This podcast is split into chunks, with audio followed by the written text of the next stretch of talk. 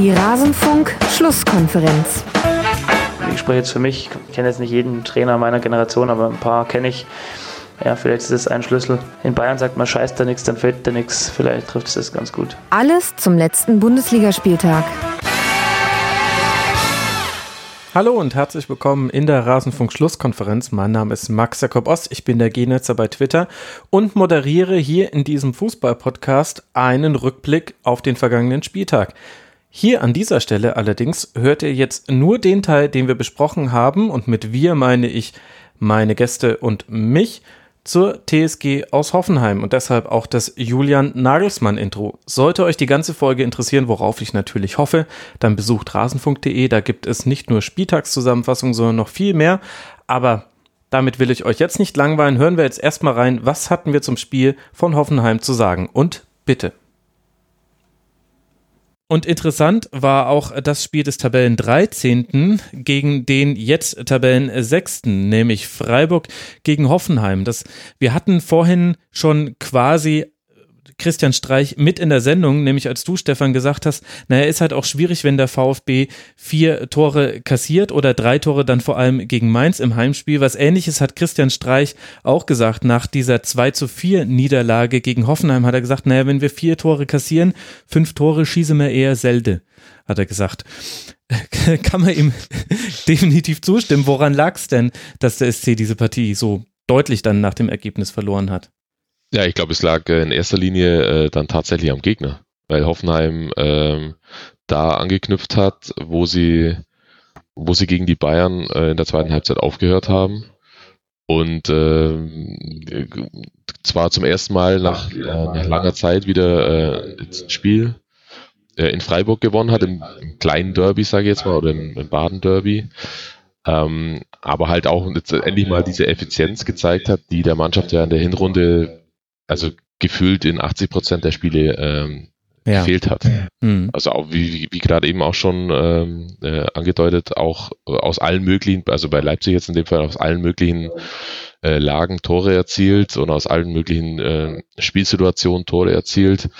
Und das wird jetzt auch ähm, ja, der, der Maßstab sein und da auch eine gewisse Parallele meines Erachtens auch zu Leipzig, äh, jetzt die Rückrunde zu nutzen, ähm, wirklich viel unter der Woche dann einstudieren und trainieren zu können, um dann da wirklich nochmal anzugreifen nach ganz oben. Und ich, das ist für mich so ein bisschen wie letztes Jahr, ähm, als Hoffenheim mh, mm, mit großen Schritten dann noch in die Champions League gestürmt ist. Ich glaube, darauf sollten sich äh, Gladbach, Leipzig, wer auch immer Frankfurt vielleicht auch in diesem Jahr einstellen, dass die Mannschaft, äh, die in der Hinrunde meines Erachtens deutlich zu wenig Punkte geholt hat für den Aufwand, den sie betreibt und den Fußball, den sie vor allen Dingen spielt, dass die nochmal richtig angreifen werden nach oben. Arne, gehst du damit? Ja, absolut. Also ich meine, die Phase mit äh, sehr, sehr vielen unentschiedenen Folge war ja jetzt unbedingt leistungsmäßig nicht so dramatisch, aber dann fehlen eben einfach die Punkte. Und äh, wenn äh, Hoffenheim da in einzelnen Spielen äh, einfach gewonnen hätte, dann wären sie jetzt ja auch ein bisschen äh, ja, besser postiert und vielleicht mit Frankfurt oder sogar Leipzig auf Augen, Augenhöhe. Und ich glaube, das entspricht auch dem Leistungsvermögen der Mannschaft. Ähm, ich glaube, mit Grillitsch ähm, ist jetzt ein Spieler, äh, zumindest im Spiel gegen Freiburg, auffällig gewesen, äh, der dieser Mannschaft so ein bisschen gefehlt hat in den letzten, in den letzten Spielen. Also war mein Eindruck zumindest, weil er eben mit seiner Spieleröffnung heraus und mit seinen Ideen äh, aus einem ganz tiefen Raum dann ähm, auch ja aus relativ wenig äh, für, für Torgefahr sorgen kann. Und so war es ja dann auch beim, beim dritten Tor ähm, von, von Kramaric. Also es war ja quasi der Umschaltfußball äh, in Perfektion, mhm. über den wir gesprochen hatten jetzt in den letzten Jahren. Da sind die ähm, Packing-Werte explodiert bei dem einen Pass. Auf wow, Demirbay. Ja, mhm. ja, absolut. Nee, war ein super Tor. Ähm, auch danach das Tor von Demirbay. Äh, das zeigt ja auch so ein bisschen die individuelle Qualität, die in dieser Mannschaft vorhanden ist. Und ähm, ja, ich glaube, das kann für Hoffenheim auch nur äh, auch nur noch besser werden als jetzt äh, in diesem Spiel. Und ja, ist natürlich dann wieder die Frage, äh, wie so die Dynamik von dem Spiel losging. Und da waren natürlich die beiden individuellen Fehler, ähm, die da zu den ersten beiden Toren geführt haben, äh, auch ja von Belang. Über die muss man natürlich auch sprechen, aber ähm, Hoffenheim hat das insgesamt dann gut gelöst und äh, ich glaube, da ist für die Mannschaft noch einiges drin. Ja, und gerade wenn wir über Grillitsch und Demirbay sprechen, äh, da habe ich so das Gefühl, dass man eine Kombination erlebt. Also Demirbay war schon einer der besten bei Hoffenheim seit den letzten Spielen der Hinrunde und auch jetzt äh, gegen Bayern nicht ganz so auffällig. Äh, das muss man ein bisschen rausnehmen. Aber ich habe das Gefühl, der profitiert wesentlich davon, dass Grilic zurück ist, einfach weil er jetzt wieder vor allem den Achterraum bekleiden kann. Und der hat ja vorher häufig so den Verbindungsspieler gespielt zwischen den Linien bei Hoffenheim und ist dann eben immer wieder mit in die Angriffe reingegangen, womit du dann eine personell gute Situation meistens hattest. Und der ist ja auch sehr gefährlich, aber halt in der Konterabsicherung war das ein bisschen wackelig manchmal bei Hoffenheim. Und da gab es durchaus Räume, die man bespielen konnte. Und ich habe das Gefühl, jetzt, wo Grilic wieder da ist, der besetzt diese Räume ein bisschen bisschen, bisschen disziplinierter, ist vielleicht auch eher sein, sein Arbeitsauftrag. Und dann hast du hinten noch mit Benjamin Hübner wieder jemanden zurück, wo du merkst, das gibt eben auch nochmal der Viererkette eine Stabilität, die Hoffenheim sonst häufig nur in der Dreierkette, also Fünferkette dann gegen den Ball hatte. Der hat auch gegen, gegen Freiburg sehr, sehr viel hinten bereinigt und hat auch einen guten Aufbau gespielt, wie ich fand. Also Aufbau bedeutet ja bei Hoffenheim eher, gibt den Ball halt jemanden, der dann den richtigen Aufbau macht, aber das musst du halt dann eben auch immer in jeder Spielsituation hinbekommen. Ich fand, das sind so zwei stabilisierende Faktoren und Grillitsch und Hübner und dadurch können dann vielleicht eben auch andere wie Demir bei und vielleicht auch noch ein paar nicht genannte noch besser ihrer eigentlichen Rolle nachgehen im Spiel. Ich habe das Gefühl, Hoffenheim hat sich wieder so ein bisschen gefunden in dem, was sie eigentlich spielen wollen würden. Ja, und Dennis Geiger nicht vergessen. Ich glaube, dass der auch in seiner, also von seiner, von seinem Spieltypus her auch mhm. äh, sehr gut dazu passt, eben dem ihr beide ein bisschen mehr Freiheiten zu lassen, der einfach im Passspiel äh, überragend gut ist und wir hatten es ja gerade eben auch schon kurz angesprochen. Dieses Kontertor ist halt einfach, das ist halt ein Hoffenheim-Tor. Ja, also das stimmt. steil spielen, klatschen lassen, steil spielen, klatschen lassen, zack, bin ich durch. Sensationelles Tor, absolut sensationell. Für mich ist das eigentlich das, das Tor der, der Saison bisher. Ui, das äh, konkurriert aber hart mit dem Hertha-Tor, über das wir später noch sprechen werden, finde ich. Das war schon auch eine sehr, sehr schöne Umschaltsituation. Vielleicht ein bisschen mehr noch mit zufälligen Aspekten drin. Naja, können wir später noch drüber diskutieren. Aber was ist denn dann äh, zu Freiburg zu sagen, Arne? Du hast ja schon so ein bisschen angedeutet, die ersten beiden Gegentreffer für Freiburg hatten ja auch mit individuellen Fehlern zu tun. Also das 1 zu 0 war ein Ball, den Stenze genau zwischen Heinz und Schwolo spielt und dann sagt der eine zum anderen, nimm du ihn, ich habe ihn sicher.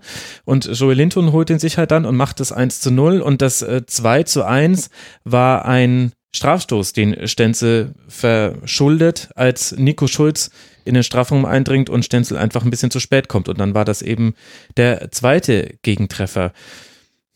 Waren es nur diese individuellen Fehler? Ja, auch jetzt nicht nur von Stenzel, will es jetzt ja auch nicht nur auf einen Spieler hier mit dem Finger zeigen. Was fehlt denn beim SC? Ja, so ein bisschen die, die, die Kohärenz, glaube ich, jetzt äh, auch wieder zwischen den Mannschaftsteilen, was wir eben auch hatten. Ich meine, sie versuchen natürlich ähm, streichtypisch relativ intensiv zu spielen, mit hoher Intensität und mit viel Leidenschaft und mit, mit viel Moral, äh, so ein Spiel anzugehen, auch nach Rückstand. Aber ich hatte jetzt gerade in dem Spiel das Gefühl, ähm, dass, dass ja in einzelnen Situationen so ein bisschen die Ruhe gefehlt hat und auch ein bisschen die, die Abgeklärtheit. Also ich bin mir nicht sicher, ob Stenzel den Ball beim 1-0 so zurückspielen muss. Ähm, wenn er ihn zurückspielt, äh, dann sind dann immer noch Schwole und Heinz, die die Situation auch irgendwie klären können. Aber Heinz ähm, hatte sich ja schon komplett in eine andere Richtung äh, orientiert. Ähm, von daher ist das natürlich ärgerlich, dass man dann so in Rückstand gerät. Ähm, ja, aber sie sind immer in der Lage zurückzukommen, weil sie da auch Wucht mitbringen. Ähm, das war jetzt äh, wieder mal mit Petersen in der Startelf so, dass sie äh, da jemanden hatten vorne, der präsent ist, der auch, der auch Räume schafft für andere und durch zwei Standardsituationen waren sie dann eben dran, aber ich hatte jetzt auch nicht das Gefühl, dass sie irgendwie irgendwann das Spiel komplett zum Kippen bringen. Aber es ist ja trotzdem, finde ich, aus Freiburger Sicht eine beruhigende äh, Erkenntnis, ähm, dass sie, das war auch gegen Frankfurt ja auch schon so, als sie innerhalb von zehn Minuten oder einer Viertelstunde das Spiel quasi schon abgeschenkt haben durch die drei äh, Gegentore nacheinander. Ja. Dann in der zweiten Halbzeit aber den Gegner tatsächlich so bespielen, also so viele Lösungen gefunden haben, dass Frankfurt da tatsächlich noch ein bisschen in Schlinger geraten ist. Und so mhm. hatte ich das Gefühl jetzt am äh, Samstag gegen Hoffenheim auch. Also nach dem 2 zu 3 gab es da schon so zwei, drei Gelegenheiten, ähm, wo das, das Spiel dann tatsächlich nochmal eine andere Wendung hätte nehmen können. Mhm. Und das finde ich jetzt aus Freiburger Sicht klar, stehen jetzt sieben Gegentore aus äh, zwei Spielen und kein einziger Punkt. Äh, aber das würde ich dann tatsächlich schon als, äh, als positives Signal mitnehmen, zumal ja auch ähm, Spieler wie äh, Waldschmidt zum Beispiel ähm, auch wieder zurückkommen werden und dann auch wieder wichtig werden ähm, für die Mannschaft, der jetzt äh, am Wochenende, glaube ich, erst eingewechselt wurde, wenn ich es jetzt richtig genau, in, ja. in, Erinnerung habe. Genau. Ähm, also da ist schon noch genug da an und für sich, um sich fernzuhalten von der von der Abstiegszone, wobei ich für mich ganz klar ist, dass das Spiel jetzt am kommenden Wochenende in Stuttgart absolutes Knackpunktspiel ist für Freiburg. Hm. Nicht nur fürs Gefühl einfach jetzt auch wieder mal zu punkten, sondern tatsächlich ganz banal auch da mindestens den Abstand auf den, äh, auf den 16. Äh, zu halten. Dann haben sie auch wieder Grifo zur Verfügung. Vielleicht kann der dann den Unterschied machen. Ja, das, ja, ja und gerade dieser Rave, der jetzt äh, genau. wenig gespielt hat, auch, äh, das sind schon, die haben schon echt noch ein paar Spieler in der Hinterhand, wo man sagen kann, oh, die können doch wirklich wichtig werden in der, in der Rückrunde. Das stimmt. Und ähm, das legt auch schon den Finger, finde ich, an die richtige Stelle im äh, Freiburger Spiel. Auf den Außenbahnen braucht man einfach kreative Lösungen und da hat es in dem Spiel nicht so gut geklappt. Das hat auch User 9,5 unter mitmachen.rasenfunk.de geschrieben, hat gesagt, dass da einfach die Offensivpower fehlt, ist mir auch so aufgefallen. Und da hast du eben genau mit Grifo, mit Rave, der jetzt wieder in der 75. Minute eingewechselt wird, immer noch so eins der uneingelösten Versprechen. Mit Waldschmidt hast du da eben noch Dinge, die Spieler, die bisher aus verschiedenen Gründen das noch nicht so zeigen konnten beim SC und wo man eben dann die Hoffnung haben kann, da verändert sich was so ähnlich, wie wir es ja beim VfB auch haben mit Esswein und Zuber auf den Außenpositionen, wenn auch so in einer anderen, also wir jetzt nicht die Spieler komplett gleichsetzen miteinander. Was auf jeden Fall gut funktioniert hat beim SC, wo allerdings auch Hoffenheim mal ein bisschen dran arbeiten müsste, sind die Abschlüsse nach Standards da hat sich viel getan. Also zehn, zehn Schüsse aufs Tor oder in Richtung des Tores allein nach Standardsituationen. Es gab schon sieben Standardgegentore jetzt für Hoffenheim. Damit sind sie drittschlechteste Mannschaft in der Liga. Das hat sehr gut funktioniert. Und wisst ihr, wer die Standards trainiert beim SC? Ein alter Freund des Rasenfunks, weil er mal einmal in einem Kurzpass dabei war. Bruns? Ja, richtig. Ach, weißt, weißt du, Stefan, auf dich kann man sich einfach verlassen. Florian ja, Bruns. Aber, tut mir leid. Ja, ich muss da aber noch was dazu sagen. Ja. Mir wurde, ich, mir war das selbst nicht bewusst, mir wurde es neulich erzählt und ich gehe davon aus, dass es stimmt. Äh, Freiburg war ja immer eine Mannschaft, die sich auch in der letzten Saison sehr über die Standards definiert hat. Ja. Ähm, die waren es diese Saison tatsächlich bis zu dem, also zumindest bis vor diesem Spiel offenbar letzter ja. in der Standard-Tor-Statistik. Und das ist natürlich auch noch eine Sache, die erstmal schlecht wirkt, also die kein, ähm, erstmal negativ äh, aussieht, aber man kann natürlich schon aussehen, dass da noch ordentlich Steigerungspotenzial da ist, weil von heute auf morgen ganz verloren haben können sie die, die Gefährlichkeit nach Standards natürlich auch nicht. Genau, und Sie haben es eben in der äh, Vorbereitung auf die Rückrunde war das einer der Trainingsschwerpunkte, die Standardsituation, eben weil man genau das gesehen hat. Also ich glaube, Sie waren nicht das schlechteste Team, aber nicht so gut wie, wie in den Jahren zuvor und bei Freiburg spielen Standards schon immer eine Rolle. Und du hast eben auch mit Christian Güntner und mit Vincenzo Griffo, wenn er spielt, ja auch jemanden, hast du ja Spieler, die den Ball halt auch wirklich bei genügend Versuchen in einer ordentlichen Qualität äh, vor das Tor bekommen. Da kann man das dann schon nutzen. Und im Kopfball ist man ja auch nicht so schlecht beim SC. Also das sind alles so Aspekte, die werden dann in die Waagschale geworfen in Stuttgart. Haben wir jetzt schon mehrfach thematisiert, dass das das nächste Spiel ist. Und Hoffenheim empfängt jetzt dann zu Hause Fortuna Düsseldorf, bevor man nach Dortmund reist und sich mit dem BVB misst. Damit haben wir die Plätze 13 bis 18 durchgesprochen. Auch schon einiges von den oberen Tabellenplätzen. Die haben alle gegeneinander gespielt an diesem 19. Spieltag. Wer noch fehlt von den ersten sechs dieser Fußball-Bundesliga ist Eintracht Frankfurt. Und damit kommen wir zum Samstagabend Topspiel und auch zu unserem Schwerpunkt, nämlich Werder Bremen gegen Eintracht Frankfurt. Am Ende ein ja, und so endet er auch schon wieder unser Rückblick auf das Spiel von Hoffenheim am vergangenen Bundesligaspieltag.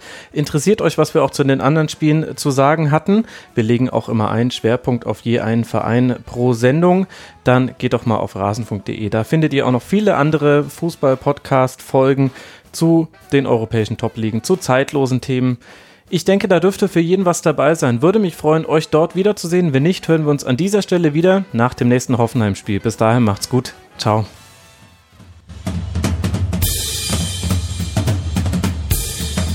Das war die Rasenfunk-Schlusskonferenz. Wir gehen nun zurück in die angeschlossenen Funkhäuser.